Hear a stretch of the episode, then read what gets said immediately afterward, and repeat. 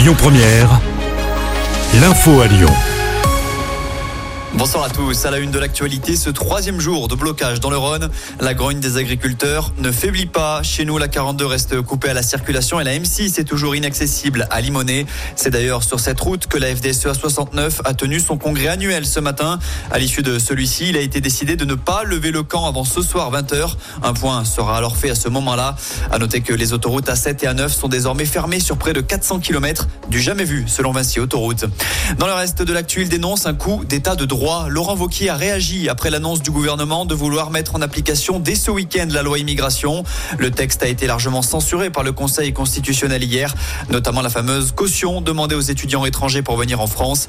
Aux Parisiens, le président de région appelle à donner le dernier mot au Parlement.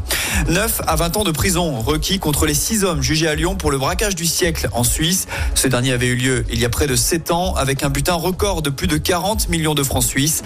Les six prévenus sont jugés pour vol en bande organisée avec et enlèvement et séquestration des deux convoyeurs de fonds. Le verdict est attendu d'ici ce soir aux assises du Rhône. L'épidémie de grippe s'intensifie en France avec une hausse exponentielle des passages à l'hôpital ces derniers jours. L'ensemble des régions sont en phase épidémique. Selon les données de Santé publique France, pour 10 000 passages aux urgences dans le Rhône, 273 étaient en lien avec la grippe, soit une hausse de 18% en une semaine. On ouvre une large page sport en basket. L'Asvel s'est offerte une belle victoire face au Bayern Munich hier soir, 76 à 64 en Allemagne. Malgré ce cinquième succès, les Villeurbanais restent derniers d'Euroleague. En foot, les filles de l'OL ont étrié les Autrichiennes de Saint-Polten 7-0 hier soir et valident ainsi la première place de leur groupe en Ligue des Champions. Les Lyonnaises recevront donc au retour lors du quart de finale.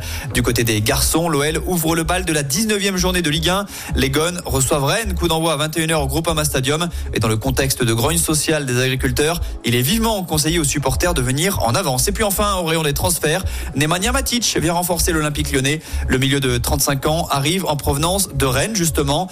Il a porté précédemment les couleurs de Chelsea ou Manchester United. Écoutez votre radio Lyon Première en direct sur l'application Lyon Première, lyonpremière.fr et bien sûr à Lyon sur 90.2 FM et en DAB+.